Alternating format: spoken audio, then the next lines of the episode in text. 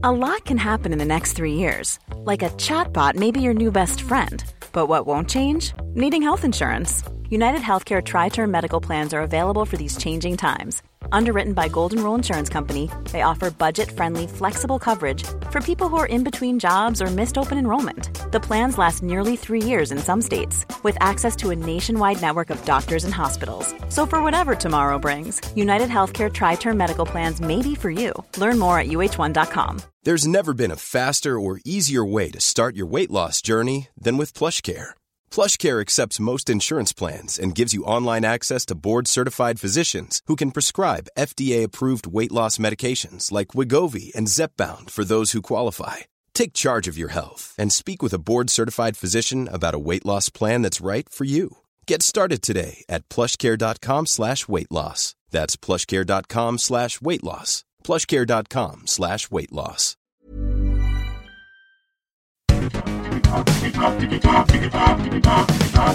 Digitalk, der Podcast rund um die digitale Welt mit Dominik Grote.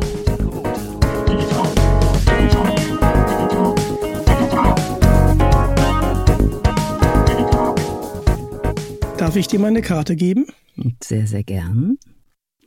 Ah, Digitalk, der Podcast rund um die digitale Welt. Und die Stimme kennt ihr alle. Es ist Claudia Ubschat-Minguez.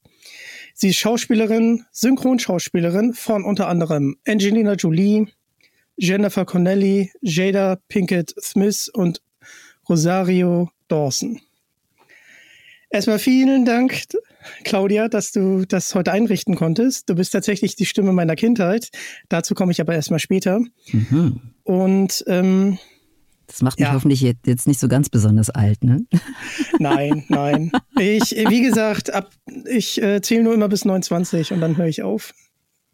Auch wenn du die Frage schon öfters beantwortet hast, aber wie bist du denn zu, zum Synchron gekommen? Grundsätzlich bin ich ja erstmal Schauspielerin. Also eine ganz normale, gelernte Diplom-Schauspielerin. Äh, daran erkennt man natürlich auch, dass ich etwas älter bin. Also früher gab es ja dieses ganze Bachelor- und äh, Master-Gedöns nicht. Da gab es aber trotzdem den Hochschulabschluss mit einem Diplom äh, Schauspiel. Und das habe ich an der Hochschule für Musik und Theater in Hannover absolviert. Das ist ein bisschen anders als jetzt ein normales Studium. Da kommst du ja nicht mit so einer Zensur oder so rein, dann machst du ein Probesprechen oder ein Vorsprechen, das geht über mehrere Runden. Und in der Regel, also die allermeisten schaffen es sich gleich bei der ersten Schule in der letzten Runde, in die letzte Runde zu kommen und sogar dann eben genommen zu werden. Also bei mir waren es damals, glaube ich, so um die 800, die pilgerten von Schauspielschule zu Schauspielschule und dann wurden immer so zwischen, naja, so 12 und 15 genommen. Und ich weiß noch, ich habe das, äh, also die, mein Ringelreihen begann ähm, kurz nach dem Abitur in Essen. Und Essen Volkwang-Schule ist also eine damals renommierte Schule gewesen, nicht sehr weit von meinem Geburtsort entfernt. Und dann bin ich da rein, habe da meine drei Rollen vorgesprochen oder ich glaube, ich bin sogar nur bis zur ersten oder anderthalbten gekommen und dann hieß es so halt, halt, halt, halt, halt und dann ja, habe ich dann natürlich geguckt, was ist denn los? Und dann sagte der Leitende von, das sind immer so drei Beisitzern da, sagt er so, also hören Sie mal, mit der Stimme können Sie nicht mal Lehrer werden. Und das ist halt immer dieser, das ist immer so mein Spruch, mit dem ich so hausieren gehe und sage, naja, Leute, also es ist natürlich so, ich habe eine kaputte Stimme, ich weiß auch um die Schwierigkeiten, die meine Stimme hat, aber ich kann damit umgehen und jetzt verdiene ich halt hauptsächlich mein Geld damit. Also deshalb bin ich zwar Synchronschauspielerin, in erster Linie, aber eigentlich gelernte Schauspielerin. Kommen wir nochmal zur Schauspielerin zurück. Ähm, Gab es da einen besonderen Film, der dich inspiriert hat, Schauspielerin zu werden? Nee, ganz im Gegenteil. Also da, äh, ich bin ganz, ganz, ganz, überhaupt nicht filmaffin. Also ich habe meine Filmkarriere mit Schneewittchen äh, von Disney begonnen. Da kann ich mich noch dran erinnern, dass ich im Kino saß und das beeindruckend fand. Äh, was ich wirklich eher so gemacht habe früher. Und das ist, glaube ich, auch sowas, was man immer mal wieder hört, wenn man dieses Kassettenkinder, ja, äh, ich bin ja auch so ein Kassettenkind, das heißt, es gab diese kleinen Geräte, die waren ja so nicht mal so groß wie eine DIN A4-Seite. Die hatten unten noch diese Tasten, die man wirklich runterdrücken musste. Da musste dann immer gleichzeitig Record und Play. Ich weiß gar nicht, wie wir es damals genannt haben. Ich glaube, das hieß noch Aufnahme und Start, ja. Äh, gleichzeitig drücken und da habe ich mir Fernseh-Kindersendungen mit aufgenommen, weil ich durfte ja und konnte ja auch nur 20 Minuten äh, zweimal die Woche 20 Minuten Fernsehen gucken. Also da gab es drei Programme und ich glaube, in einem Programm war dann irgendwie zwischen 18 und 19 Uhr irgendwelche Kindersendungen und dann habe ich mir, das weiß ich noch, Kimba, der kleine weiße Löwe. Das war so eine ungefähr 20-minütige anim, animierte, nein, Zeichentrick. Also einfachster Zeichentrick. Da, die haben sich nicht mal bewegt, die Tiere. Da hat ab und manchmal wurde dann äh, hat die, die, die sozusagen wurde dann diese Umgebung so ein bisschen wie so ein Laufband so hinter so einem stillsitzenden Tier hergezogen oder oder vielleicht hat da sogar mal einer mit den Augen geklimpert, aber also ich weiß noch, für mich rannten die da durch die Wüste und machten unglaubliche Abenteuer. Und als ich das dann später mal mit 40 gesehen habe, habe ich gesehen, Nee, der rennt nicht, sondern der hat so, wie beim, wie beim Comic, ist in der Luft hat er so drei Streifen hinten dran und hinten das Bild bewegt sich. Und das war für mich halt Rennen. Das hat also nichts mit dem heutigen klassischen Zeichentrick oder Anime zu tun. Und da, da ist vielleicht äh, zusammen mit einigen Hörspielplatten und natürlich mit dem Vorlesen meines Vaters hauptsächlich. Mein Vater hat mir vorgelesen. Märchen oder irgendwelche Geschichten sich ausgedacht oder so. Das war dann meine Welt. Also das Hören, nicht das Sehen. Bei den ähm, Hörspielen, äh, bist du da schon mit Europa in Berührung gekommen, mit Europa-Hörspielen? Ja, ja. Genau, das waren diese, das war ja so ein klassisches Logo. Auch auf, also ich habe ja doch Schallplatten gehört. Ja, äh, da äh, schöne Grüße an Heike Diene. Ähm, ja, ich finde auch immer noch großartig ähm, Hörspiele, auch wenn ich ja, ein bisschen jünger bin, aber Jim Knopf äh, und die Wilde 13 von 1973 sehr gut. Ähm, und bei den Europa-Hörspielen, da ist es definitiv auch die Originale. Großartig. Boah, was da auch für Sprecher kam, das ist ja Wahnsinn. Und auch diese äh, ganze Atmosphäre. Und natürlich die drei Fragezeichen immer noch, aber ja, also Hörspiele begleiten mich auch das ganze Leben. Und äh, ja, vorgelesen wurde mir auch tatsächlich. Ähm, das finde ich auch was ganz Schönes. Ja, und dann als großer James Bond-Fan, ähm, einer meiner absoluten Lieblingsbonds ist ja Pierce Brosnan, mhm. gesprochen von Frank Laubrecht. Unglaublich toll. Ja. Also auch die deutsche Stimme, einfach toll. Aber ja, genau. Genau. Und du hast tatsächlich ein Bond-Girl gesprochen. Es war jetzt kein klassisches Bond-Girl, aber es war Denise Richard in Die Welt ist nicht genug, als, ich finde den Namen irgendwie witzig, Dr. Christmas Jones. Wie, wie war das für dich, ein Bond-Girl zu sprechen? Naja, da sind wir jetzt wieder bei Thomas Danneberg, ja, und Arnold Schwarzenegger, das haben wir ja eben schon mal im Vorgeplänkel so ein bisschen angerissen. Also Thomas Danneberg hat da Regie geführt. Und aus irgendeinem Grund sah der mich da auf dieser Rolle und ich kriegte also nur die Nachricht, ah, Claudia, du sprichst im nächsten James Bond. Und ich so, ja, na und? Und dann sind wir da in, alle zusammen eingeladen worden, in ein, in ein kleines Kino zu gehen. Das war zwar auch in einer Synchronfirma, aber es war ja wirklich so ein kleiner Kinosaal und uns den anzugucken. Und irgendwann habe ich gemerkt, ich bin ja gar nicht die tolle, ich weiß gar nicht, Sophie Massot oder so, sondern ich bin die andere.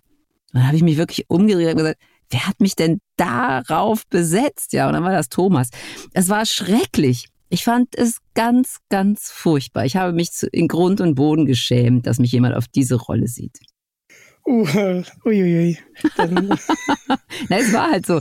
Also für mich war das halt so eine, ja, die Sophie Massot, ne, die, ähm, das war halt äh, von Frau Brandt gesprochen. Das war halt wirklich eine, eine tolle, vielschichtige Figur und das andere war so ein kleines Abziehbildchen. Die sah zwar lustig aus und war irgendwie ganz süß, aber die hatte jetzt eigentlich keine Funktion in dem ganzen Film, außer eben nett auszusehen und so ein bisschen dabei zu sein, wenn gerade Action passierte.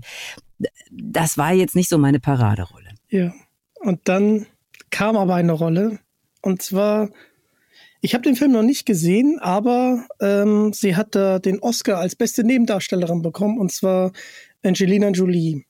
Du hast mal im Interview gesagt, dass du den Film ganz gut äh, fandst, aber wie hast du da noch Erinnerungen an die Aufnahmen von damals? Und ich habe mich zumindest, erinnere ich mich sehr gut an das Probesprechen.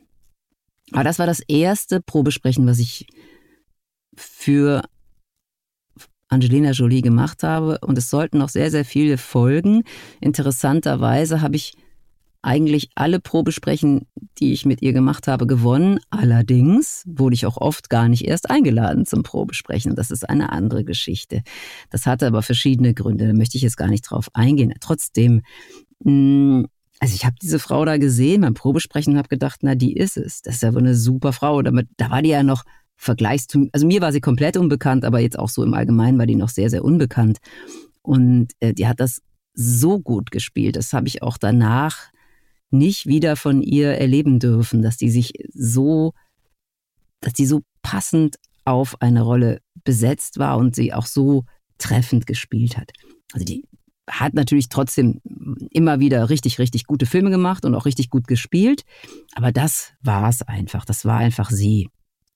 Und da hat sie wirklich, wirklich, wirklich, also eine mega Performance abgeliefert. Und ich weiß, ich habe dann mir dann noch den sogar, was ich normalerweise nie tue. Ja, aber da habe ich mir den Film dann später zusammen mit einem Freund im Kino angeguckt und ich bin wirklich in meinem ich habe ja beinahe irgendwie die, die, die, die, Se die Sessellehne angekaut, ja, aber ich war so aufgeregt, weil ich das fand das so toll. Also wirklich fantastisch. Und der, ich weiß gar nicht, ob der Film, also der ist immer noch, der wirkt immer noch, der ist ein bisschen, der ist zeitlos, ja. Aber er ist halt wirklich nicht für jeden sehr interessant. Mehr oder weniger der heißt durchgeknallt sind Frauen in einer, in einer Irrenanstalt schlussendlich. Aber eben so gut porträtiert und jede mit so klassisch, ähm, also man, man sieht zwar, das ist, spielt in den 60ern und, und man sieht zwar natürlich trotzdem, wie unterschiedlich das damals zu heute war und dann aber doch wieder nicht, weil wenn man sich das dann mal zu Gemüte führt und sagt, ja, was ist denn jetzt normal? Und was bedeutet uns Normalität? Dann sieht man in dem Film recht gut, dass die Grenzen da extrem fließend sind. Ja, du hast gleich meine nächste Frage beantwortet. Was ist dein Lieblingsfilm von Angelina Jolie? Ähm, ich habe mir den jetzt mal aufgeschrieben, weil ich habe hier tatsächlich im Hintergrund ein Heimkino und äh, Marc kommt sowieso noch vorbei, der macht hier die Redaktion und wir wollten mal einen Film gucken, den wir beide noch nicht kennen. Jetzt haben wir einen. Danke. Na gut, müssen wir mal sehen. Also es, es, kommen sehr, sehr viele Frauen drin vor, aber auch tolle Frauen. Mal sehen. Ich, kann, ich kann dir ja gerne mal schreiben. Ähm, hast du denn Angelina Jolie mal persönlich getroffen? Also getroffen, ja, kennengelernt, nein. Also ich stand wirklich neben ihr auf dem roten Teppich, aber das ist so eine Sache.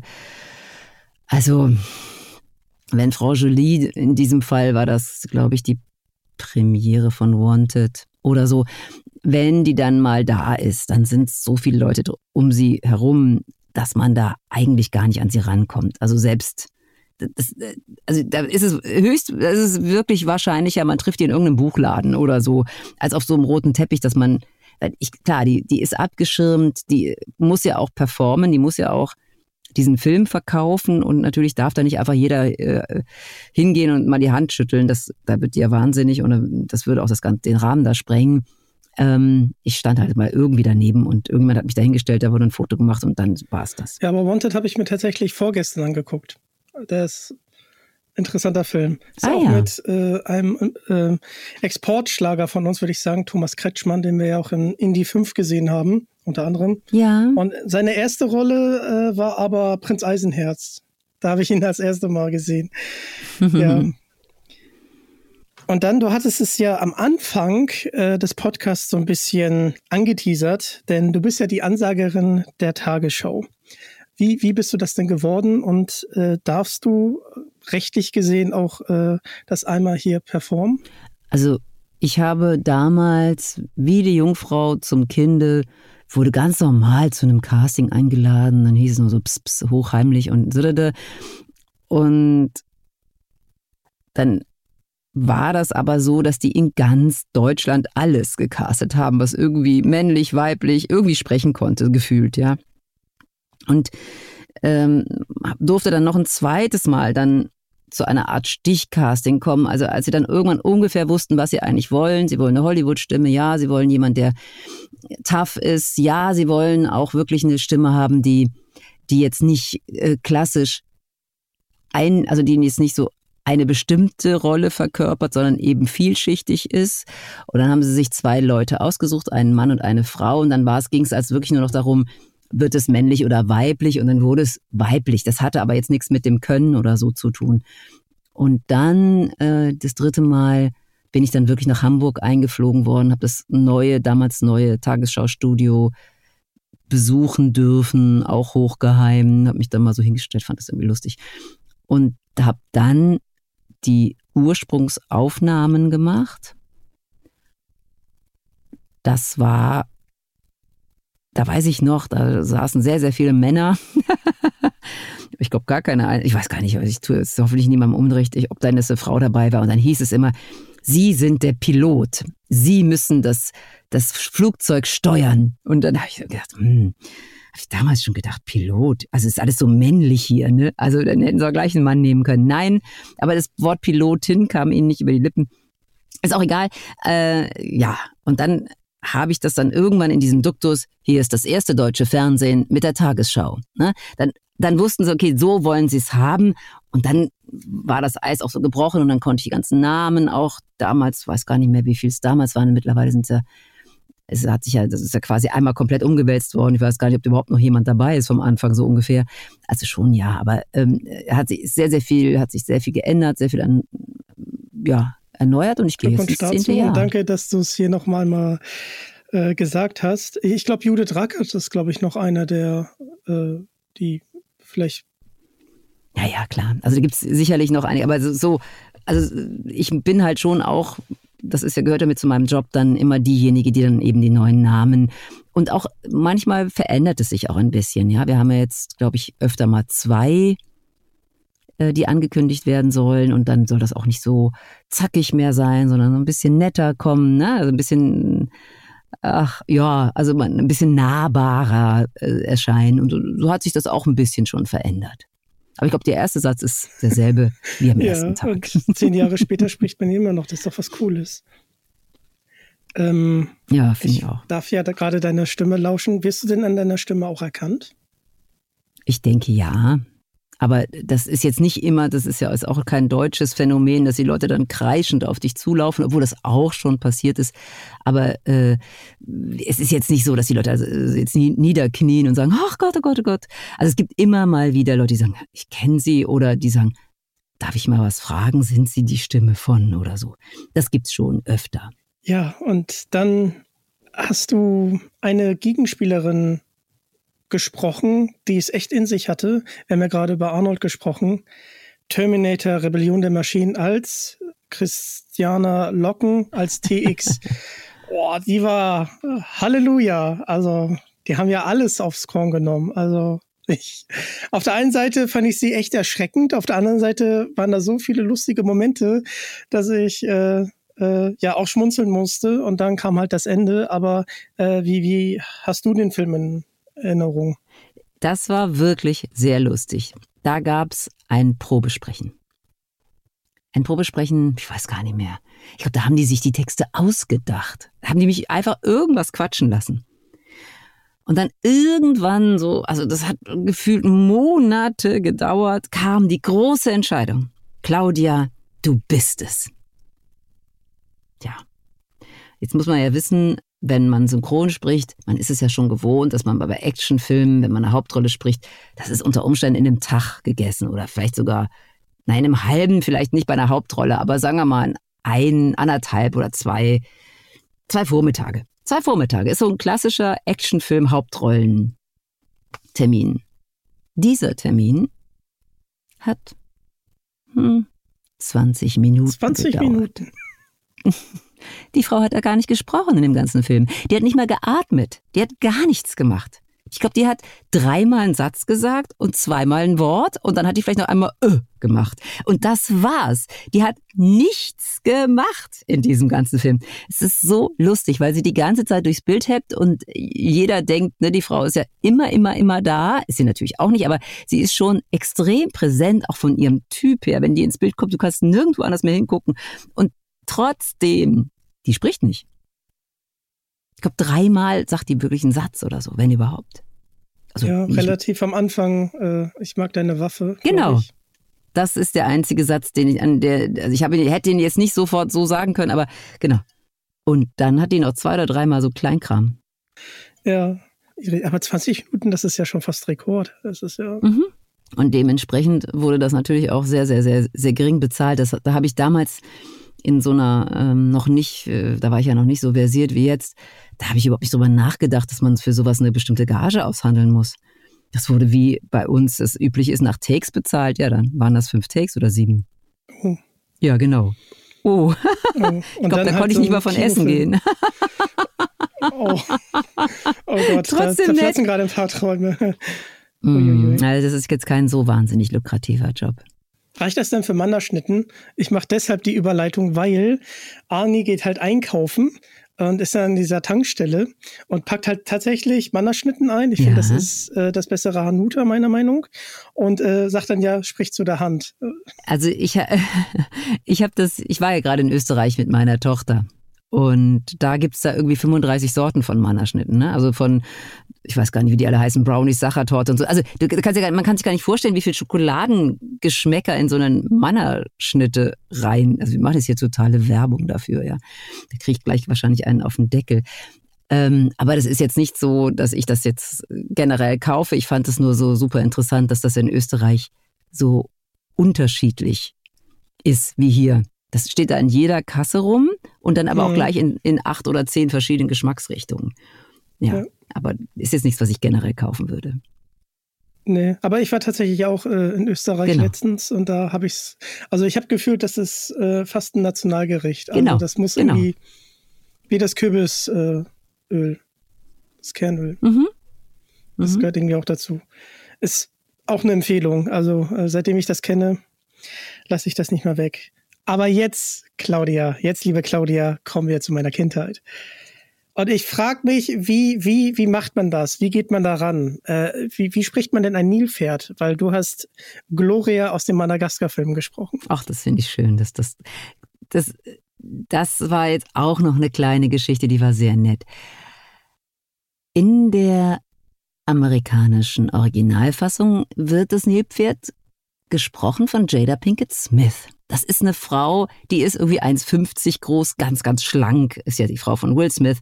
Und so eine, ah, so eine richtig große, so eine richtige Schnauze hat die so, ne? Also die, die hat eine große Klappe. Und äh, das Zebra ist ja Chris Rock. Äh, ich habe die alle kennengelernt. Die habe ich zum Beispiel alle kennengelernt, außer Jada, die war nicht da. Aber alle anderen, Chris Rock war da. Ich habe mit Ben Stiller ganz lange gequatscht. Das war total süß. Der spricht den Löwen im Original, ne? im Deutschen ist es ja Jan Josef. Und im, wer war denn noch? Chris Rock, Ben Stiller? Wer ist die Giraffe? Also im Deutschen ist es Bastian Pastewka und im Englischen Siehst du, schon vergessen. Und die Fanta 4, die bei uns die Pinguine sprechen, das ist im Original eine einzige Stimme und das ist auch gleich der Regisseur des Ganzen. Also auf jeden Fall war das ein richtiges Hallodri und richtig toll. Also wir haben im Adlon einen schönen Tag gehabt miteinander, mit Pressekonferenz und allem. Aber das Casting, oder es gab kein Casting, das, es war so, ich habe die Trailer gesprochen, weil ich ja die Stimme von Jada Pinkett Smith bin, wurde ich eingekauft, die Trailer dafür zu sprechen. Und dann hieß es, hm, äh, äh, wir wollen im Deutschen berühmte Stimmen haben, berühmte, berühmte Schauspieler oder was auch immer oder in dem Fall auch Sänger bei den Fantastischen Vier, die, ähm, die mehr so das Gefühl vermitteln, aber jetzt nicht unbedingt Sprecher sind. Den haben sie aber richtig tolle Leute gefunden also ich finde, die sind alle fantastisch. Also Rick Cavanian, unglaublich. Bastian Pastewka. Also wenn er nicht so viel Geld mit, mit seinen Comedian-Sachen verdienen würde, der, der, der perfekte Synchronsprecher und so weiter. Und die ähm, haben auch alle bedeutend mehr Geld bekommen, als jetzt ein normaler Synchronschauspieler bekommen würde. Aber, also es war von vornherein klar, aber einen Tag bevor die Aufnahmen stattfinden sollten für das Nilpferd, hat die Original, oder nein, hat die deutsche Stimme, die es eigentlich hätte sprechen sollen, abgesagt. Hm. Abgesagt, weil es ihr zu wenig Geld war. Und ich möchte jetzt nicht über Geld reden in dem Fall, weil dann würde ich ja sagen, also würde ich mich ja jetzt ne, über diese, aber jetzt kommt der Hammer. Ich wurde also abends, also einen Tag vorher am Abend angerufen und es hieß, Claudia, was machst du morgen um neun? Dann sage ich, nur, ja, weiß nicht, was soll ich denn machen? Ja, könntest du denn sprechen? Sag ich, ja klar, was denn? Naja, diese Nilpferd-Geschichte da. Und dann, da fing es bei mir damals an, so, es war ja schon ein paar Jahre nach dem James Bond, dass ich gesagt habe, Moment mal, also das ist doch eigentlich mit Stars besetzt. Nee, also dann muss ich ja mindestens das Doppelte nehmen von dem, was ich normalerweise nehme. Mhm. Ich also, bevor die, die Arbeiten losgingen, klopf, klopf, klopf, bin zum Chef gegangen, habe gesagt, äh, Entschuldigung, ich mache ja hier heute einen wichtigen Film. Ein Vormittag, das Ganze hat einen Vormittag gedauert, ja. Ich möchte die doppelte Gage. Kein Problem. da habe ich gedacht, Mist. da hätte ich aber gleich das Dreifache oder Vierfache verlangen können. Weil nämlich, und das habe ich erst sehr viel später erfahren, die Frau, die abgesagt hat, die war mit dem Zehnfachen von dem, was für mich schon das Doppelte war, nicht zufrieden. Also ich habe das Doppelte verlangt und das war ein Zehntel dessen, was die Frau für nicht genug empfunden hat. Und jetzt, und jetzt wissen wir so ungefähr, wie die, also ich hätte eigentlich einen, also 0, also wirklich 0,5 äh, dessen normalerweise bekommen, habe dann das Doppelte gekriegt, habe aber immer noch nicht, ja, also 5 Prozent, äh, 10 Prozent, immer noch nicht annähernd in dem Bereich, in der Liga gespielt, wo meine ganzen Kollegen am Start waren. Puh. also wir, das, ich, ich reite jetzt so ein bisschen darauf rum, aber das ist halt die Story dahinter. Ich hätte das gar nicht spielen sollen. Also sprechen sollen. Ich, das war für die eigentlich jetzt wirklich, war der totale, die totale Notlösung. Und als dann die Premiere war, das war auch sehr schön, das war in Hamburg, warum auch immer. Normalerweise ist sind solche Premieren eigentlich immer in Berlin gewesen, manchmal in München, aber Hamburg war eine Ausnahme. Und da durften wir alle auf die Bühne und da durfte auch ich auf die Bühne. Mich kannte ja jetzt in dem Sinne keiner, also die Fanta 4, gut, das kannten die Erwachsenen.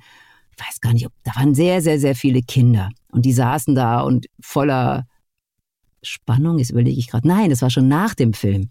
Also die hatten den Film gesehen und haben geklatscht und dann hieß es, ja, und jetzt wollen wir nochmal alle Sprecher deutschen Stimmen auf die Bühne holen. Und dann ging, kam ich, kam ich dran, sagte Claudio Obstadt-Minges, bitte kommt auf die Bühne.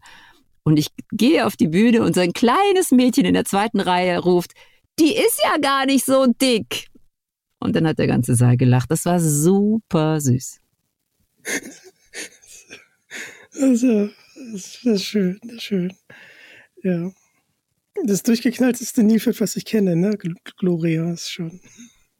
Ja, das ist so eine, die ist ja auch im Original, die Jada, äh, also die, die, die, die, die, kann sich von jetzt auf gleich ne, zwei Oktaven nach oben schrauben und dann ist sie wieder ganz unten. Also die hat so was ganz Modulatives, was ich natürlich göttlich finde. Da kann man sich wundervoll draufsetzen, es macht Spaß und ist immer abends so sexy und dann ist wieder ne?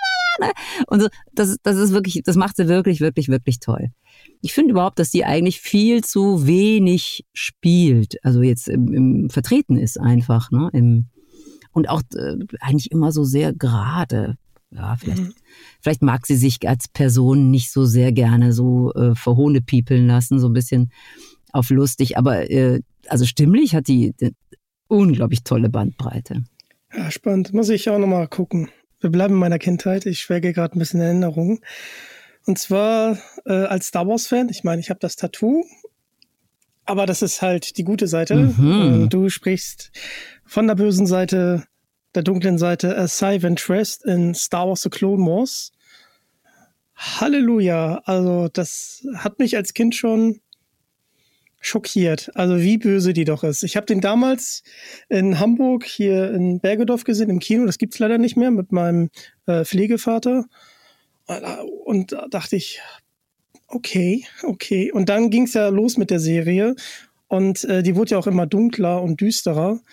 Und äh, das war schon, also da wurde ich ja auch älter und dann fand ich es dann noch irgendwann cooler. Also die Serie ist so ein bisschen mit mir gewachsen. Aber ähm, ja, hat dich das besonders gereizt? War jetzt so, also neben dem, neben der Gloria, neben dem verrückten Nilpferd mal so einen richtig schönen bösen Charakter sprechen zu dürfen? Ja. Wir suchen uns die Rollen ja nicht aus. Ne? Und sind dann eben manchmal überrascht auf der einen Seite, so wie ich mit meinem Bond-Girl, wo ich sage, das ist ja gar kein Bond-Girl, die ist irgendwie langweilig. Und da bin ich, war ich, glaube ich, eher, das hat sich aber auch genauso entwickelt, genau wie du sagst, ne? Ich wurde da so einge, eingekauft, ja, so als ah, böse, ne? Und dann wurde die immer böser und dann muss ich mir echt immer, musste ich mir überlegen, wie kriege ich die denn noch dunkler und böser, ja? Und das war schon anstrengend. Man muss auch ein bisschen immer gucken, dass man mit der Stimme jetzt nicht zu viel, da nicht so zu viel draufdrückt, weil das ist ja auch dein Potenzial, also mein Potenzial in dem Fall, äh, äh, und eben auch mein Arbeitsinstrument. Und wenn das jetzt zu sehr belastet wird, wir arbeiten ja teilweise jeden Tag acht Stunden oder so, oder auch manchmal länger sogar, dann äh, kann man natürlich sich jetzt nicht zu viel erlauben. Da kann ich permanent rumschreien. Also ich kann es nicht. Und das war so eine der Grenzfälle, wo ich gesagt habe, oh, wenn das jetzt noch mehr wird, dann wird's aber eng, weil dann muss ich mir was überlegen. Aber es hat noch irgendwie geklappt. Ja. ja, danke, danke dafür. Also das war wirklich Kindheit pur. Ja, es gibt ein, eine Sache, die auch, auf die ich immer wieder angesprochen werde und wo ich auch heute noch weiß, war das ein Akt? Sagt dir zufällig Escaflown etwas? Das ist so ein japanischer nee, Anime. Und da gab es so, so irgendwelche fliegenden Maschinen. Und da gab es auch eine Figur, das war gar kein Mensch oder so, das war wie so ein Viech. Und da kann ich mich auch noch dran erinnern, dass ich da so tief sein musste, dass ich am Ende dachte, wenn die noch einmal wieder auftaucht, ich muss die Segel streichen, das werde ich nie wieder so tief hinkriegen. Das waren so, also die und die und diese Escaflown-Geschichte, das waren wirklich so meine zwei Untiefen. Aber auf der anderen Seite gab es dann auch wieder ganz lustige Sachen, wo ich dann auch dachte, wer hat mich denn da besetzt? Also ich weiß es natürlich, wer es getan hat, aber ähm, eine meiner Lieblingsgegensätzlichen Rollen, ich mag ja nicht so gerne Piepsstimmen, das finde ich doof. Aber es gibt Hanna die Hirschkuh, die die ganze Zeit nur flötet. Und die, äh, also so ist so eine Kinderserie, ich glaube, irgendwie so eine, so wie Fähnlein Fieselschweif, irgendwie so eine äh, Boy Scout-Geschichte, ja, so irgendwelche Pfadfinder da.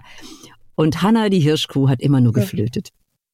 Das war dann das Gegenteil. Und da war ich dann, mit sowas bin ich dann immer besänftigt. Schön. Ja, ich höre das hier gerade über Kopfhörer ihr ja auch. Also diese Einlagen, das ist einfach, ach, das macht großen Spaß. Und wir bleiben bei Star Wars.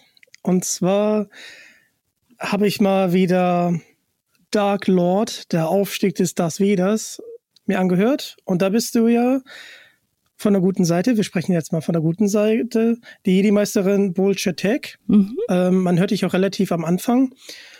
Und äh, genau, warum mache ich diese Brücke? Äh, weil ich mich gefragt habe, hast du denn gemeinsam aufgenommen, zum Beispiel mit Martin Kessler, der quasi jeden Klonkrieger spricht, und dann dieser wunderbare Erzähler Joachim Kerzel, Wahnsinn. Nein, wir nehmen ja nichts gemeinsam auf. Also leider, leider, leider äh, bin ich da vollkommen allein, egal was ich mache. Ich weiß nicht mal, wer mein Partner ist im Deutschen. Ganz, ganz selten. Ich meine, ich könnte es natürlich nachschlagen oder so, aber ganz selten, dass ich das von äh, der Figur da auf dem Screen abnehmen kann und sagen kann, ach so, das wird ja gesprochen von.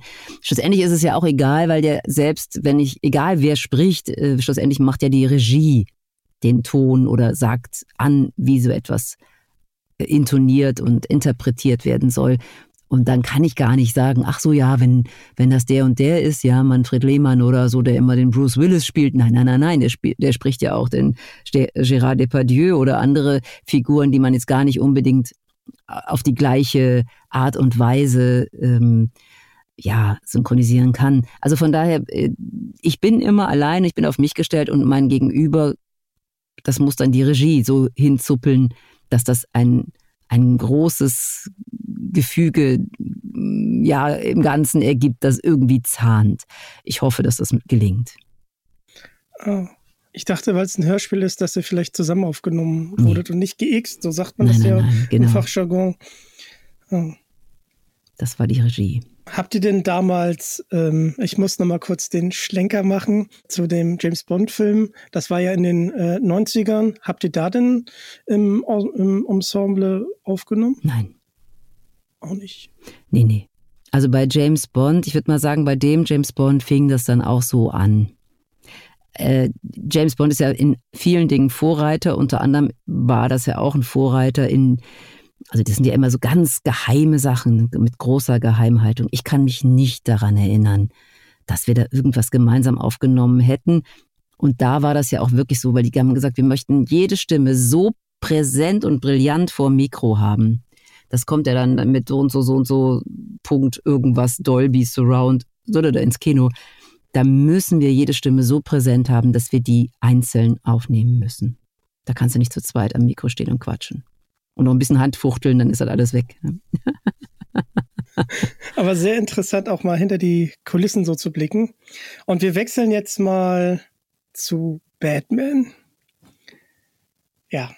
Und du bist in, ähm, der, in Batman Begins und The Dark Knight bist du ja das Batmobil. Das finde ich super. Das ist eine meiner. Ich war auf der Premierenfeier von Batman irgendwas, ne? Batman Begins oder ich weiß es nicht, auf einmal eine von den Premierenfeiern damals, als es sowas noch gab, ja, sage ich jetzt mal so ganz salopp, also wo wirklich auch richtig große Partys geschmissen wurden und alle schick angezogen waren und da waren da fünf Kinos voll mit Leuten und wir als Synchronriege, sag ich mal, hatten komplett fast ein ganzes Kino, weil jeder, der da mitgemacht hat, durfte da irgendwie hin, ja, kriegte eine Karte und konnte da rein und danach wurde noch schön gefeiert und so, das gibt's halt alles gar nicht mehr.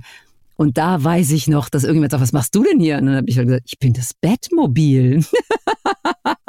das ist natürlich eigentlich eine völlig un, nicht unwichtige, kann man so nicht sagen, aber da, das ist ja keine Rolle. Das ist ja ein Navi. Aber damals waren ja Navis noch gar nicht so en vogue und da war das ja noch was Besonderes, dass da eine Frau wirklich mit dir spricht und weiß, wo du bist und was du tust und was du als nächstes tun sollst. Diese Zukunftsmusik, ähm, die ist ja jetzt eigentlich schon jetzt ein total alter Hut. Mittlerweile fährt dich das Auto irgendwo hin, wo du gar nicht hin willst. Ne? Also, ja. aber in, in der, damals war das irgendwie noch, ich fand das schick, ich fand es toll. Ja, ich auch. Also das Bettmobil hätte ich auch gerne. Genau. So ein nettes, kleines, es war so, so, so ein, also das hat was, ja. Also nicht nur, weil es toll aussieht, sondern eben, weil es auch so schöne Sachen kann. ja. Ja, vielleicht hören wir dich ja irgendwann mal im Navi als Batmobil. Das hätte doch was. Ach, ja, also ich bin noch nicht, wirklich noch nicht konkret gefragt worden. Aber das hat, weiß ich nicht, hat wahrscheinlich irgendwelche anderen Gründe. Und dann kommen wir zu einem meiner absoluten Lieblingsfilme, The Lego Batman Movie. das finde ich Der toll. Das finde ich so toll, dass du solche Filme so schön findest. Es ist so verspielt. Es ist wirklich lustig. Es ist wirklich ein toller, lustiger Film. Trotzdem kommst du jetzt nicht auf die Idee zu sagen, das ist jetzt das ist ja keine hohe Kunst oder so. Und das Spielen und das Sprechen, unglaublich tolle Leute. Äh, also die, die, dieses ganze Ding ist mit so viel Liebe gemacht und so wundervoll. Aber eigentlich ist es sowieso Kinderkram, ja, denkt man erstmal. Das ist schon witzig. Das ist eine witzige Kombi, finde ich auch. Ja, allein der Anfang von David Nathan. Alle Filme beginnen im Schwarz. Ich kann das jetzt nicht so machen wie er, Tja. aber es ist so großartig. Und dann auch die äh, Verneigung von also vor den Batman-Vorlagen, auch vor Batman Begins und The Dark Knight. Und das ist. Ja. Da ist ja, ja, da, da wird alles ja so auf die Schippe genommen, ne? Und alles mal ja. irgendwie so reingewustet. Und es ist, es ist natürlich, also die, da wird alles verwurstet, was irgendwie jemals in, in Batman vorkam. Und es ist irre schnell. Man muss also auch wirklich viel wissen und kennen, um da irgendwas mitzubekommen. Ja. Und es ist auch gut synchronisiert. Ich glaube, es war, es müsste ähm, der Rabanus gewesen sein. Oder ich, oh Gott, weiß ich jetzt gar nicht. Ich, äh, nee, bevor ich jetzt irgendwas Falsches sage. Also wir haben es auf jeden Fall in München aufgenommen, das weiß ich. Ja, und da bist halt Bad Girl und äh, ich finde, also ich finde den Film auf so vielen Ebenen gut. Also einmal, wie er halt anfängt, dann, äh, dass er natürlich dann auch die Fans bedient. Allein, dass sie dann am Anfang, das sieht man ja schon in den zehn Minuten, äh, dass sie dann Piu Piu machen, so ja. als würde man halt damit spielen. Ja, und wo dann du auf die Bühne kommst und dann, ja, Bruce Wayne, Herr Ober, was? Das ist so genial. Schön, dass das du das so nachspielst. Ich weiß davon gar nichts mehr. Also ich muss ich wirklich sagen, ich gehe raus aus diesen synchronen äh, Studios, Ateliers, sagen wir sogar, und ich vergesse sofort alles, weil sonst würde ich ja wahnsinnig werden, ne? wenn mein Kopf ja irgendwie 20 mal so groß wie er ist, ohnehin schon ist. Also ich kann mich zwar dann im Nachhinein, wenn Sachen wiederkommen, dran erinnern. Ach, da habe ich damals das und das geändert oder da habe ich mich so oder so äh, stimmlich da angepasst. Aber ich könnte keine einzige Szene nachspielen. Sie sind weg. Sie kommen erst wieder, wenn ich das Bild und den Ton vor mir habe. Und das ist, glaube ich, auch so, eine, so, so ein bisschen so ein Schutz, ja, dass man nicht diesen ganzen Kram, den man sich ja nicht aussucht, sondern es wird einem ja vorgegeben. Dann ist es eine Arbeit. Es ist ja kein Genießen. Du arbeitest, ne? Du bist voll konzentriert. Es sind drei Leute im Raum. Cut, Regie, Ton, die dir permanent sagen, wie du es anders machen sollst. Und trotzdem musst du deine Linie behalten. Das ist wirklich eine hohe Leistung, Konzentrationsleistung und eben stimmliche Leistung.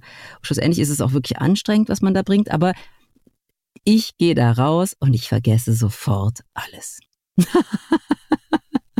aber es ist trotzdem schön, dass du noch so Anekdoten äh, weißt, wenn, wenn man dich darauf anspricht. Ja, ja. Ähm, ich finde ja auch, ich habe es ja auch schon den Kollegen, die ich hier schon interviewen durfte, gesagt, ich finde, Synchron ist ein richtiges Handwerk und äh, du hast ja gerade gesagt, man arbeitet, aber schlussendlich merkt man ja dem Produkt dann ja gar nicht an, dass es jetzt anstrengend war oder so, sondern halt ja. einfach, dass ihr viel Spaß hattet und. Ja, ich hatte gerade mit einem ganz interessanten Synchronregisseur, dem Pierre Peters Arnold, eine kleine lustige, äh, so ein Wort, ein Schlagabtausch. Ich habe gerade Sarah Silverman, ich weiß nicht, ob die kennst, ist so eine amerikanische Comedian, Stand-up-Comedian, die macht aber auch wirklich als Schauspielerin auch sehr, sehr gute Sachen. Und dann dachte ich, Mensch, Mensch, das ist ja äh, toll, die ist, was die jetzt gerade da spielt, das war in dem Film über Bernstein, Bernstein, Bernstein, Leonard Bernstein, sagt er. Und äh, und sie hat dann die Schwester gespielt und dann sagte der Synchronregisseur, ja, aber findest du nicht auch, dass Synchronisieren sowas ist, wie als würde man im Film eine permanent eine Großaufnahme haben? Und es stimmt. Also es ist ein, du arbeitest ja wie mit einer Lupe. Du bist ja permanent voll konzentriert auf die Lippen, auf das Gesicht, auf jede Regung, auf jede Mimik, auf alles. Auch wenn die nicht im Bild sind, bist du mit dem ganzen Körper dabei, irgendwie zu erfühlen, was will die Figur, die Schauspielerin da reinlegen, weil der Text, der Text ist, reich mir mal die Butter. Aber wenn die da einen umbringen will, dann sagt sie, reich mir mal die Butter. Oder wenn sie sagen möchte, oh, den Typen finde ich aber süß, dann sagt sie, hm, reich mir mal die Butter. So, ne? Also die hat natürlich, so, das ist jetzt sehr plakativ und sehr von einer, du kannst das schreien, du kannst es flüstern, du kannst damit alles machen. Reich mir mal die Butter. Bitte, reich mir die Butter. So, dann ist sie ängstlich, dann ist der Raum jetzt irgendwie voll mit kleinen Wuseltieren oder irgendwas oder jemand steht an der Ecke und will sie umbringen. Es ist völlig egal, was man sagt. Man muss es halt spielen und spüren und mit Emotionen belegen. Und dann das permanent zu tun, raubt viel Kraft. Es ist wirklich, da ist der Körper beschäftigt und wir arbeiten äh, konzentriert auf zumindest jetzt, wenn wir im, wenn man die Figur sieht, auf Lippensynchronität, aber das ist wirklich nur, das ist das Handwerk. Die Kunst und die ist dann wirklich auch, da trennt sich ganz schnell die Spreu vom Weizen, ist dann eben auch die Zwischentöne zu finden und nicht nur eins zu eins nachzuplappern, was ich da vermeintlich höre, sondern das auch zu übersetzen in eine deutsche Mentalität aus der Originalsprache. Die Japaner brüllen sich alle an und, und, und die schreien sich an, ich liebe dich. Also für unsere Ohren völlig absurd. Die Amerikaner machen das allem, ey, Baby, ne, machen immer so eine coole Nummer draus. Und das können wir im Deutschen gar nicht. Das würden alle unendlich affig und doof finden. Und da dann wirklich konzentriert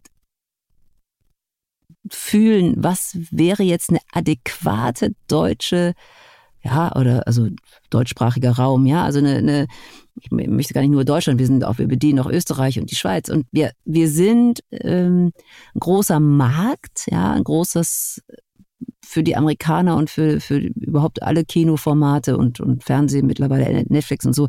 Wir sind ein, ein, wir sind ein großes Budget, ja, was die da einfahren mit unseren ähm, deutschsprachigen Übersetzungen. Ja, nicht jedes Land synchronisiert so ade, adrett und adäquat. Also die Italiener geben sich sehr viel Mühe und die Deutschen geben sich sehr viel Mühe.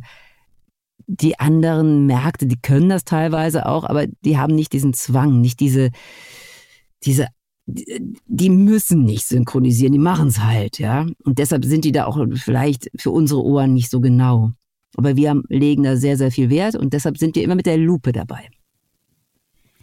Ja. Ja, äh, ja das hast du schön bildlich gesagt. Und äh, ich kann mich halt hier nur wiederholen. Das ist, ähm, als ich 2017, da kam Lego Batman raus, als ich da saß mit meinen Kumpels und wir das gesehen haben.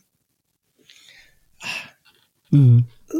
Das ist so herrlich. Und auch die Schön. Witze, die haben gezündet und äh, ja.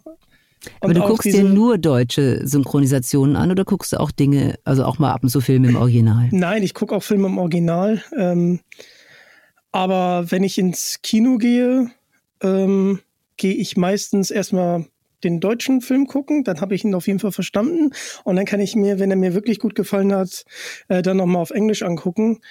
Ähm, ich habe nur so ein bisschen das äh, Problem, dass ich das Abaton, ich mag es wirklich gerne, aber die Sitze, die sind so unbequem. Das ist euer Hamburger Kino, wo du äh, gerne reingehst.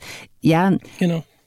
Ich habe ja auch so ein bisschen, ähm, ich, für mich ist es ja Arbeit, ne? Ich habe ja so ein bisschen Vorbehalt. Ich gehe ja ungern ins Kino, weil es ist, erinnert mich halt permanent an meine Arbeit. Aber manchmal will ich ja auch Filme un, unbedingt gucken. Und dann habe ich auch mal ab und zu den Fehler gemacht und bin in Filme reingegangen, im, im Original, ich habe sie einfach nicht verstanden. Ich habe, ach, was war das da, so ein, ähm, den fand ich, ich fand den toll, bild, bildlich unheimlich toll, aber ich muss wirklich gestehen, ich, ich war lost, ja. Ähm, na, von den ähm, Matrix Brüdern, wie hieß dieses unglaubliche Werk? Oder war das sogar Tom Tick? War nee, so, so, so ein irre langer Film. Irgendwas mit The World, nee.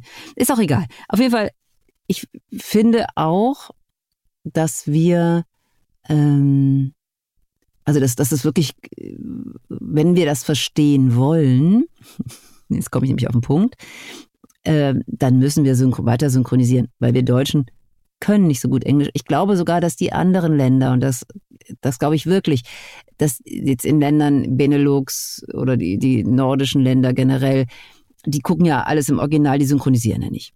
Erstens, da gibt's es gibt einfach diese, diese, dieses, diese Zunft der Synchronsprecher gibt's einfach nicht. Das wurde denen auch nie nahegelegt, ja. Also da jetzt irgendwie in, in irgendeiner in Norwegisch oder so die Filme zu synchronisieren, kostet viel Geld und die Leute, deshalb guckt das kein einziger mehr oder weniger, ja, wenn das nicht, nicht synchronisiert ist oder doch. Aber ich glaube, denen ist es auch gar nicht wichtig, das zu verstehen. Und das ist, glaube ich, auch so eine Sache der Deutschen. Die Deutschen wollen es unbedingt genau wissen. und, den, und ich glaube, dass irgendwie so ein Niederländer, der gut Englisch spricht, aber auch nicht jedes Wort da irgendwie äh, entweder nicht, erstens verstehst du im Original auch nicht immer alles, also die synchronisieren das ja selber teilweise nach, aber aber also da ist das Mikro steht schief und dann sprechen die daneben. Natürlich, das kann gar keiner verstehen. Das versteht auch kein Amerikaner. Ist aber auch völlig egal, weil die, die das das fließt anders, ja. Das ist ein Schauspiel. Guck dir mal einen deutschen Film an, da verstehst du auch nicht jedes Wort. Mhm. Und das, aber wir haben irgendwie diesen Anspruch, dass wir alles wissen müssen. Das sind so, das so klassisch deutsch, finde ich. Ja, das stimmt. Ich wollte noch einmal kurz die Geschichte zu Ende bringen ähm, mit dem Abaton. Also wie gesagt, ich liebe das Kino und äh, ich habe mit äh, meinem Arbeitskollegen ähm, Andreas, schöne Grüße, da haben wir Oppenheimer gesehen, den neuen Christopher Nolan-Film. Ich finde, es ist nicht sein bester. Der hat ja auch die Dark Knight-Trilogie gemacht. Und die Schüler äh, waren sehr unbequem und er ist halt ein bisschen größer als ich und äh, ja, wir konnten den Film gar nicht richtig genießen, auch nicht im Original, weil die Stühle so unbequem waren. wir wussten gar nicht, wo wir unsere Popcorn hinstellen sollten. Also wir hatten keinen äh, kleinen Tisch oder so eine Ablage, wo wir das hinstellen konnten, sondern die hatten wir irgendwie immer in der Hand. So, dann hast du in der einen Hand die große Popcorn, weil drei Stunden, also plus die ganze Werbung. Also man richtet sich ja auf ein bisschen mehr Popcorn-Konsum ein und an der anderen Seite hast halt dein Getränk und dann nimmst du natürlich auch den Liter und wie willst du das denn handeln? Also das war ein bisschen, hm. Und äh, ja, also es war jetzt auch leider nicht sein stärkster Film. Ähm, und äh, Jan Harland hat ja, das ist der Produzent von Stanley Kubrick gewesen, der ähm, war komplett gegen Synchron. Er meinte, das äh, wäre in seiner Auffassung Schwachsinn, weil wenn man jetzt einen deutschen Film guckt wie Heimat, ähm, wo, er, wo auch er ein großer Fan von ist, das ist so ein 60-Stunden-Epos. Habe ich mal ein, zwei Folgen von gesehen. Wenn die da jetzt Englisch sprechen würden, dann würde da eine ganz andere Message rüberkommen. Ähm, genau, und der hat das so halt argumentiert. Aber ich bin halt Deutsch, ich will den Film halt auch verstehen. Und äh, ich bin dann ja gerne bereit, mir das dann noch im Original anzugucken, aber werde dann ja meistens bestätigt, wie gut die deutsche Synchro ist, weil ich es halt so gut verstanden habe und weil halt auch die Atmosphäre rüberkommt. Also ich äh, können ja ähm, direkt, weil du gerade von den Amis gesprochen hast, zu Top Gun Maverick kommen. Einer der Blockbuster, die mich richtig umgehauen haben im Kino. Da saß ich und dachte mir, Hui, nach der schweren Zeit, die wir hatten, ich wollte jetzt auch nicht zu tief drauf eingehen, aber dann hatten wir so einen richtigen Blockbuster, so wofür Kino einfach mal gemacht ist. Äh, und ja, da hast du die Jennifer Connelly gesprochen. Und äh, Patrick Winchewski, dein Kollege, war hier auch schon Gast, der den Tom Cruise spricht. Ja, und dann noch Harold Faltermeier, äh, der die Musik noch dazu beigetragen hat, äh, auch äh, sprechen zu dürfen. Ist, äh, einfach, einfach, einfach toll. Und ich war keine Sekunde raus aus dem Film. Und ich sag's ja immer wieder, ich sag's meinen Kumpels, ich sag's äh, euch auch Kollegen, ihr macht das ja nur mit eurer Stimme. Also das ist doch schon die Königsdisziplin, meiner Meinung nach. Und äh, viele von euch haben natürlich auch einen schauspielerischen Background, aber trotzdem ist das für mich die Königsklasse des Spiels. Also Vielen Dank. Nun haben wir Deutschen ja das Synchron nicht wirklich erfunden, sondern es wurde uns ja aufoktroyiert. Und wir sind ja diejenigen, die das im Prinzip müssen. Wir haben den Krieg verloren. Äh, wir sind die, die lange Zeit im Zuge der Entnazifizierung nicht selber Filme drehen durften. Und deshalb mussten wir, und wir waren die, die sozusagen verdammt waren, ja, das betreibe ich natürlich heillos, äh, unseren Siegermächten äh, die Medien abzukaufen. Und da die in Deutschland sonst niemand hätte gucken wollen, ja, wer will jetzt schon gern von dem, von dem er besiegt wurde, sich da irgendwelche äh, Schnulzen oder Actionfilme vorführen lassen, wurde das natürlich synchronisiert. Und da ist es halt so, dass wir auch ein bisschen erzogen wurden, uns synchron anzugucken. Ja? Also wir haben es uns nicht selber ausgesucht, sondern das ist jetzt einfach, ihr macht das jetzt Punkt. Ja, ihr kauft jetzt unsere Filme und ihr, ihr synchronisiert die, dann werden die auch geguckt und dann ist der Markt und können wir auch gleichzeitig noch unsere Schleichwerbung machen und ein bisschen McDonalds und Cola und weiß nicht was da reinbringen oder mittlerweile Smartphones, ich sage jetzt mal nicht welches, oder Computer. Ähm, also das ist ja auch eine Werbeplattform, ja, und äh, gerade bei, bei Top Gun Maverick, ich möchte mich ja gar nicht in Details verlieren. Also, ich, also es ist eigentlich ist eine verlängerte Werbung für viele Produkte. Das macht er sehr, sehr gut. Das kann er gut. Ähm, ich habe den Film auch gesehen. Ich wurde, äh, da wurde ich zu einer ganz interessanten Premiere eingeladen. Ich habe sogar Tobias Meister mitgenommen, der auch einen Pilotenschein hat und auch solche Filme unheimlich mag äh, obwohl er mich nicht mitgesprochen hat, also die, Stimme von Brad Pitt ist das, das ist ein guter Freund von mir und ich hatte zwei Karten geschenkt bekommen als Eintritt und dann habe ich gesagt, wen nehme ich denn jetzt mal mit? Und dann ist mir eingefallen, Mensch, der Tobias, ja, mein, mein Brad, der äh, ist doch Pilot und der findet auch solche Actionfilme manchmal ganz gut. Und dann habe ich ihn angerufen und gesagt, ja, super schön. Und dann war das so ein kleines Hallo, weil dann der und der und der war dann auch alles noch im Kino, die haben dann alle getroffen. Und äh, ich fand das aber dann also die Synchronisation war natürlich nicht schlecht. Da wurde auch viel rein, also wirklich äh, gearbeitet ohne Ende. Also wie viele Leute da mitgewirkt haben, also allein um den Text gerade zu kriegen. Aber ähm, ich habe es jetzt so nicht so wie du so volle Pulle genießen können, gerade zu dem Zeitpunkt auch. Ich fand es übertrieben und ich fand eigentlich, zu dem Zeitpunkt ist echt schade, dass diese Welt so, so, so furchtbar sie da dargestellt war, so heil war sie ja auch. Und das fand ich in dem Moment eigentlich gar nicht adäquat. Ja, da sprichst du ja was an. Also klar hatte der Film auch seine Schwächen, äh, das, was du auch ansprichst. Aber ich finde vom Unterhaltungsfaktor, also wenn man ihn wirklich wenn man sich hingesetzt hat und man hat dann einfach mal Film genossen, Blockbuster genossen, hat er, finde ich, das schon sehr gut gemacht. Mhm. Und äh, für die Leute, die es nicht wissen, aber der ist tatsächlich auf Platz 12 der erfolgreichsten Filme aller Zeiten. Und äh, allein der ganze Aufwand, der ja betrieben wurde mit den ganzen ähm, Jets und mit den ganzen Kameraeinstellungen. Und man sieht ja auch richtig, das Geld, was sie dann da zur Verfügung gehabt haben, das haben sie auch richtig eingesetzt und äh, die wurden ja auch belohnt für die, die Gutschen. Äh ja, die haben das, haben es gut, also der, ich meine, der wurde mehrfach verschoben, aber die haben es dann erstaunlich, obwohl das irgendwie im Sommer war, ne, was ja eigentlich gar keine Kinozeit ist, aber die haben eine, eine gute äh, Zeitspanne ausgewählt, wo wirklich viele Leute ins Kino gegangen sind. Erstaunlich, ja. Also nochmal, ich hatte gerade so einen kleinen Knoten in der Zunge, ja, finde ich auch. Es war Wahnsinn. Also ein Kumpel von mir, der Olli, der ist der größte Tom Cruise-Fan, den ich kenne. Und äh, der war drei, vier Tage nicht mehr ansprechbar. Also der war komplett geflasht und ja, der ist auch schon über 29, sag ich immer, und äh, der kennt noch den alten Top Gun. Witziger Fun Fact für die Leute, die es nicht wissen: ähm, Patrick Winchewski spricht im ersten Top Gun nämlich den Val Kilmer. Müsst ihr mal drauf achten. Mhm. Und nicht den Tom Cruise. Mhm.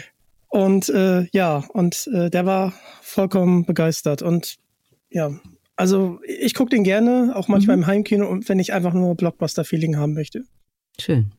Ja, und eine weitere Leidenschaft neben Film ist natürlich Zocken. Ich bin leidenschaftlicher Gamer und äh, ja, du hast so viele, in so vielen Filmen mitgesprochen, äh, da komme ich ja gar nicht hinterher. Und in Computerspielen meinst du jetzt Games auch, ja? Genau, in Games äh, Wahnsinn. Also Far Cry 3 warst du, du warst Mafia 3, in einem meiner Lieblingsspiele Far Cry 5. Okay. Äh, ich muss zugeben, ich kenne kein einziges dieser Spiele. Kein, keines der Spiele? Keines. Ich habe nie ein Computerspiel in meinem Leben gespielt. Ich weiß jetzt nur, dass zum Beispiel, jetzt kommt ja das große Diablo-Gedöns, ja, es ist ja schon draußen, aber ähm, das habe ich erst erfahren, dass ich der Hauptcharakter bin, als mein Sohn zu mir kam und sagte, du, ich habe dich jetzt überall im, im Internet gehört bei dem Trailer. Ich sag, ich sag, was für ein Trailer? Ich wusste nicht mal, dass die aus diesen Aufnahmen, und es waren ja nicht viele, man, wenn man das Spiel kennt, dann weiß man, diese Figur kommt eigentlich gar nicht so richtig vor in dem Spiel. Die ist mehr oder weniger so wie so eine, die, so eine Intro-Figur. Also die, da wird, werden so ein paar Filmchen abgespielt, so kleine äh, äh, Minisequenzen, aber die hat in dem Spiel kaum eine Funktion. Ja, die wacht über dem Ganzen. Deshalb habe ich da auch gar nicht viel Zeit mit verbracht und äh, deshalb war mir auch gar nicht bewusst, dass das eine Hauptfigur ist. Hat mir auch keiner gesagt.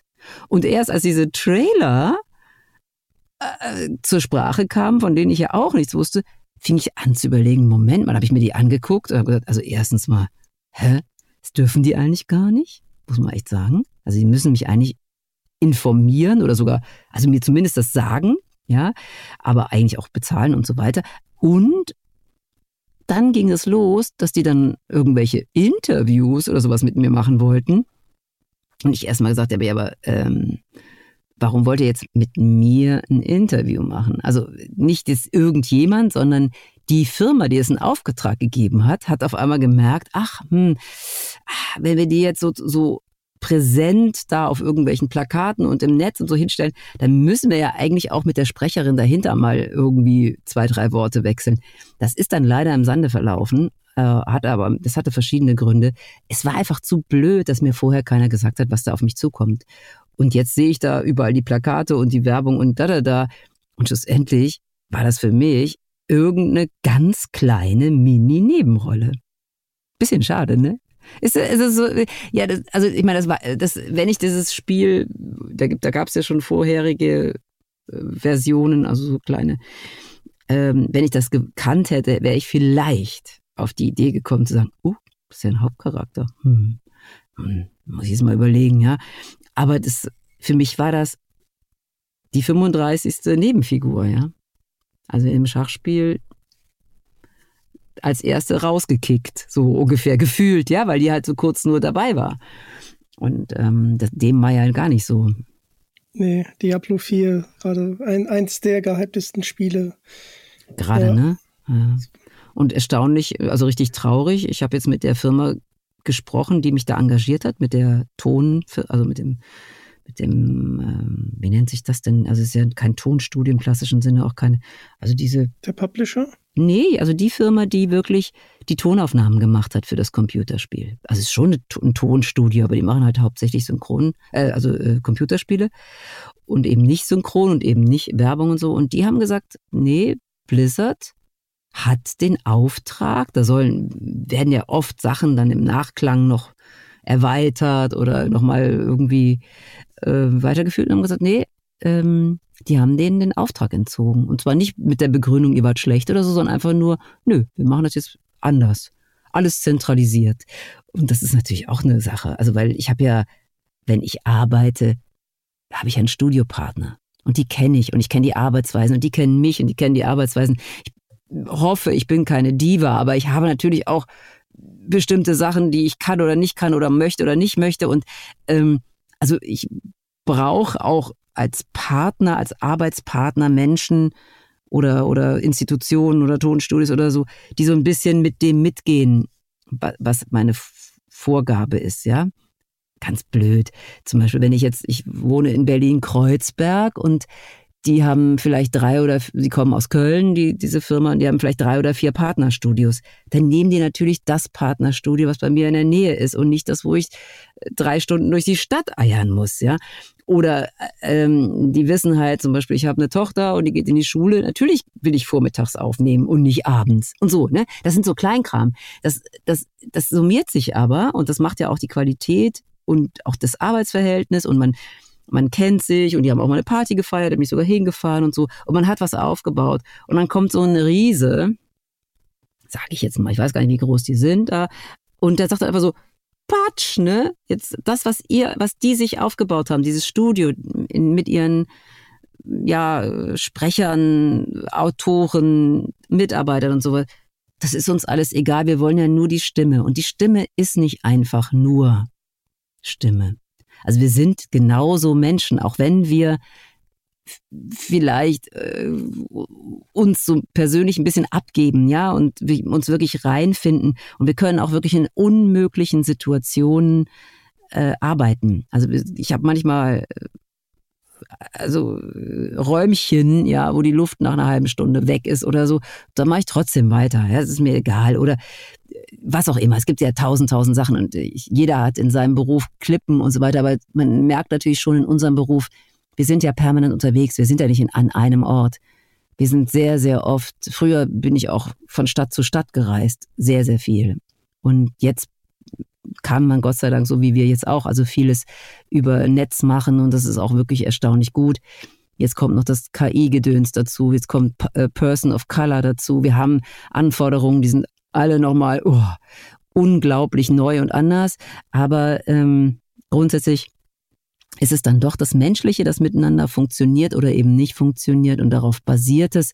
Ich drücke uns allen die Daumen, dass das irgendwie erhalten bleibt und dass wir nicht in dieser, ja, in dieser anonymen Riesenblasenwelt, also von, vom Einzelhandel zum Shoppingcenter, ja, äh, nur noch alles so über einen Kamm geschert wird, sondern dass wir immer noch eine Vielfalt und auch eine Persönlichkeit wahren.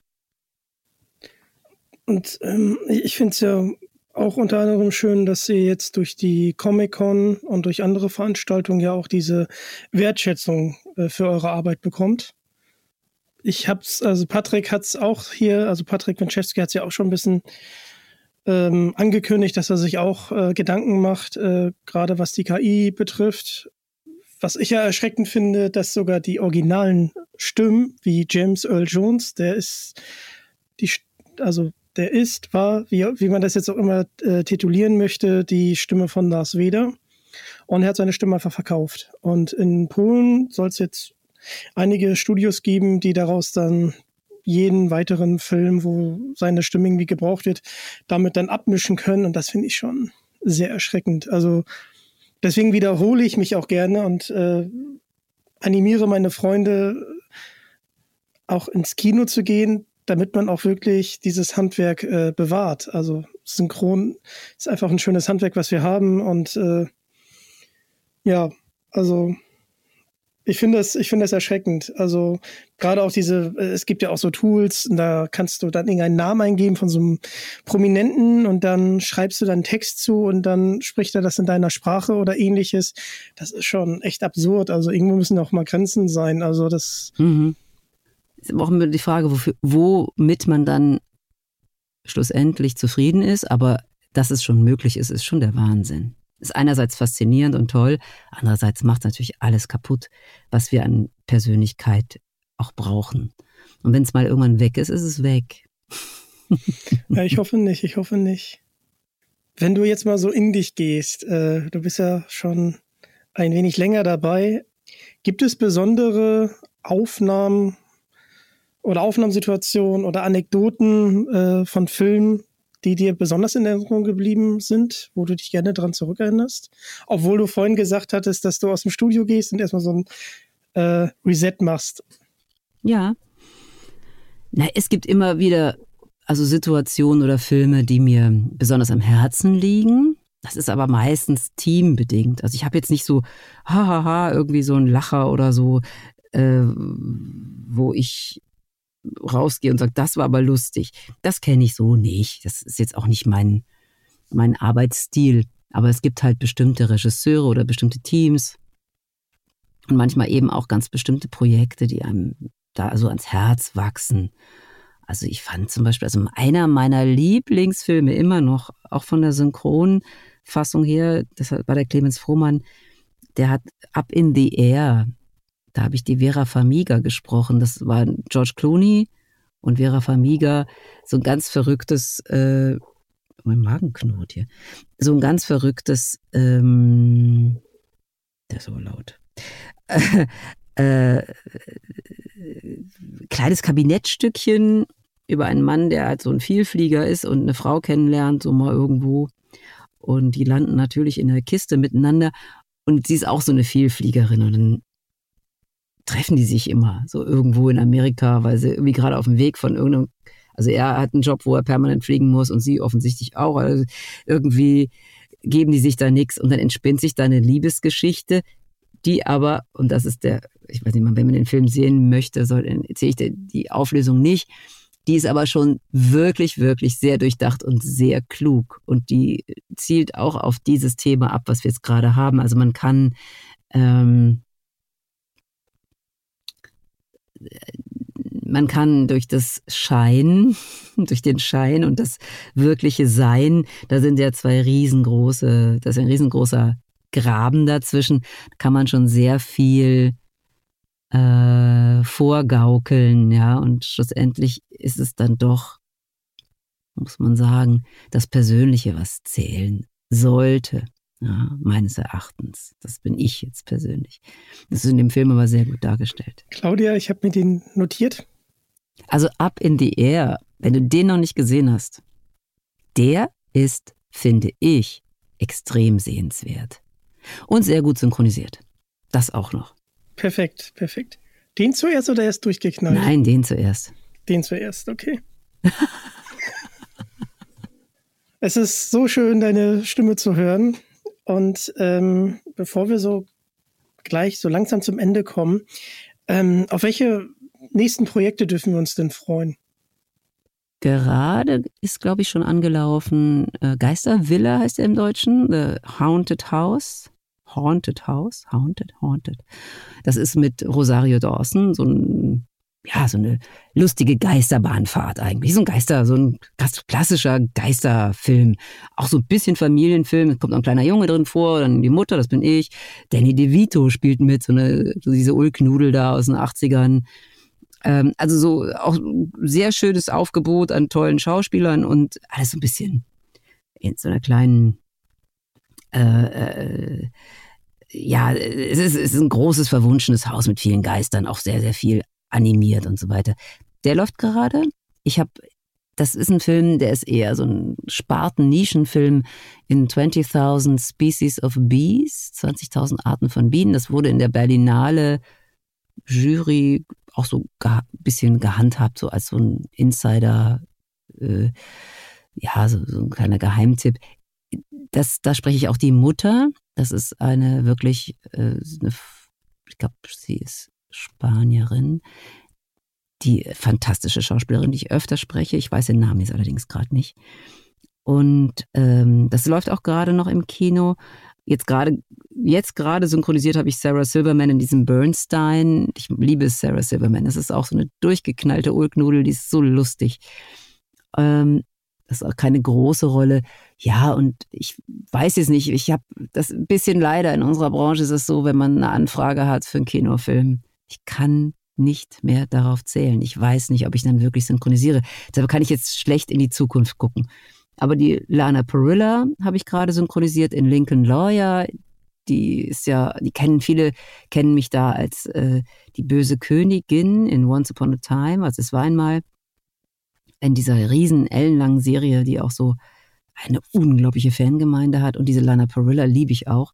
Die hat gerade so auch ein schönes, äh, die hat Why Women Kill, äh, hatte sie eine, so eine Episodenrolle dann eben in diesem ähm, Lincoln Lawyer und wo habe ich sie noch vor kurzem gesprochen? Ich überlege gerade, Why Women Kill, Lincoln Lawyer, uh, Once, was war einmal?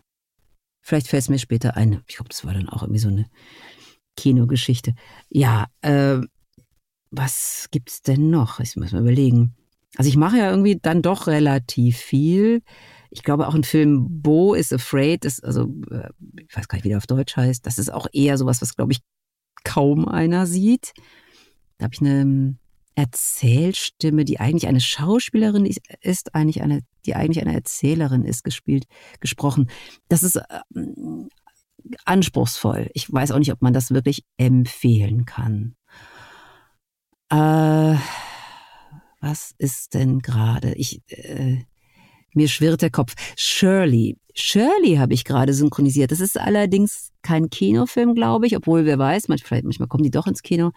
Das ist über eine schwarze Frauenrechtlerin, die ähm, erste Frau, die erste schwarze Kongressabgeordnete Anfang der 70er wurde die als erste schwarze Frau in den Kongress gewählt und hat dann gleich gesagt, okay, dann kann ich auch gleich Präsidentin, das, also Prä Präsidentschaftskandidatin werden. Und dieser Film besticht dadurch, dass diese äh, Regina King, die, die, die Schauspielerin, hat also ja, die hat nicht Regie geführt, aber die hatten auf jeden Fall produziert und zwar nicht nur so ein bisschen, sondern so richtig volle Pulle und die Hauptrolle gespielt und irgendwie, also die hat bei allen mitgemischt ohne Ende. Und ich glaube, die will damit einen Oscar gewinnen. Und es ist ihr fast zuzutrauen. Weil die das so unglaublich, da, also die ist immer dabei und immer volle Pulle. Und richtig gut, gut, gut. Das habe ich auch gerade synchronisiert. Macht, hat auch wirklich Spaß gemacht. Ja, jetzt weiß man, das, das, das kommen wieder die Klappen. Also die Klappe geht zu. Ich gehe raus und vergesse viel. Also ich mache viel, aber ich würde sagen, das waren jetzt so die Sachen, die so kleine Paradestückchen oder die auch wirklich sehenswert sind. Ich bin gespannt. Haunted House äh, finde ich schon mal interessant, weil ich auch Danny DeVito sehr mag. Ach, der ist lustig. Ich mag den auch. Ja, gerade in Twins, oh, ist, ich mag den. Danny ja. DeVito super. Also der, der, der, schlägt immer über die Stränge, das muss man mögen, ja. Und wenn man das, wenn's, wenn man es nicht mag, dann nervt es halt unglaublich. Aber ich finde ihn eigentlich auch knuffig und süß. Ja, super. Ja, ab in the ist notiert. Ja. Äh, den auf jeden Fall gucken. Ja, bei mir, wir sehen uns natürlich in weiteren Interviews. Äh, da kann ich leider noch nicht so viel zu sagen. Ja, vielen Dank, liebe Claudia, dass du dir die Zeit genommen hast und uns mal durch diese ganz vielen Rollen herangeführt hast und auch ein bisschen zum Besten gegeben hast. Das war einfach nur ein Hörgenuss. Lieben, lieben Dank. Vielen lieben Dank. Ja, danke dir, dass du das ermöglicht und dass du dich dafür interessierst und auch ja, dem Publikum mal andere Einsichten gibst. Ne? Das ist ja klar, jeder, jeder denkt ja, die sitzen halt da und quasseln, aber da hat auch jeder Mitwirkende seine eigene Sichtweise. Und schön, dass du die auffächerst. Vielen lieben Dank für das Interesse. Sehr, sehr gerne. Ja, dann bleibt nur noch zu sagen, ihr wollt noch mehr von Digitalk hören? Dann schaltet nichts mehr wieder ein. Folgt mir auf Social Media. Wo kann man dich denn Kann man dir irgendwo auf Social Media folgen? Ich habe Nee. nur deine Webseite gesehen. Nein, ich habe weder Facebook, also es gibt angeblich auch eine Facebook-Seite mit meinem Namen, die habe ich selber nicht gemacht. Äh, Ich habe kein Instagram, ich habe nichts von diesen ganzen Dingen. Ich möchte sie nicht haben. Ich traue diesen ganzen Dingen nicht. nee, also das heißt, das ist falsch. Ich glaube, ähm, dass das, wenn man das wirklich persönlich machen wollen würde, ich habe dafür natürlich gar keine Zeit, ja. Das ist ja kein, das ist ja ein eigener Job. Aber äh, ich möchte es auch nicht so unpersönlich halten. Und dann ist es mir lieber, gar nicht in Erscheinung zu treten, als so irgendwie so ein bisschen. Aber es gibt ja Kollegen, die schaffen das, ja, die sind da voll drin, die haben andere Prioritäten als ich. Marius Gavrilis zum Ach ja, Beispiel. Peter Flechtner, Sven Plate und so, die sind Ja. wirklich gut. Die machen das auch lustig und toll und äh, also sind immer dabei und immer ganz vorne. Aber ich habe einfach für sowas die Zeit gar nicht. Aber ich freue mich immer sehr über solche Anfragen wie von dir. Vielen Dank, Dominik. Sehr, sehr gerne. Okay, aber dass du eine Webseite hast, ist davon verraten, oder? Natürlich. Das ist ja auch, das ist ja, soll ja auch ein bisschen. Sie ist natürlich wie alle Webseiten von, äh, die selber gemacht werden von den Künstlern oder Schauspielern oder was auch immer, sehr stiefmütterlich. Ne? Da ist nicht das Aktuellste drauf. Das nimmt man sich immer vor. Das steht immer auf dieser To-Do-Liste. Da so irgendwie muss unbedingt gemacht, aktualisiert werden. Ähm, tja, und dann dauert's wieder Wochen. Ich bemühe Ja. mich. Da muss ich nochmal ganz kurz großes Dankeschön an Melli dalassen. Das ist meine Designerin und die betreut auch meine Webseite und guckt auch immer, dass dort die Folgen regelmäßig direkt zu hören sind und ist auch fleißig immer am Aktualisieren. Also danke dir dafür und auch für die Zeit, weil manchmal schreiben wir hin und her und dann habe ich immer noch einen kleinen Änderungswunsch und das setzt sie dann auch direkt um. Also ja, habe ich wirklich einen Luxus. Danke dafür. Ich packe natürlich alles in die Beschreibung und dann würde ich sagen, das ist der Weg. Danke, dass ihr Teil davon seid und damit bin ich raus. Tschüss. Danke euch. Auf Wiederhören. Ciao, ciao, ciao.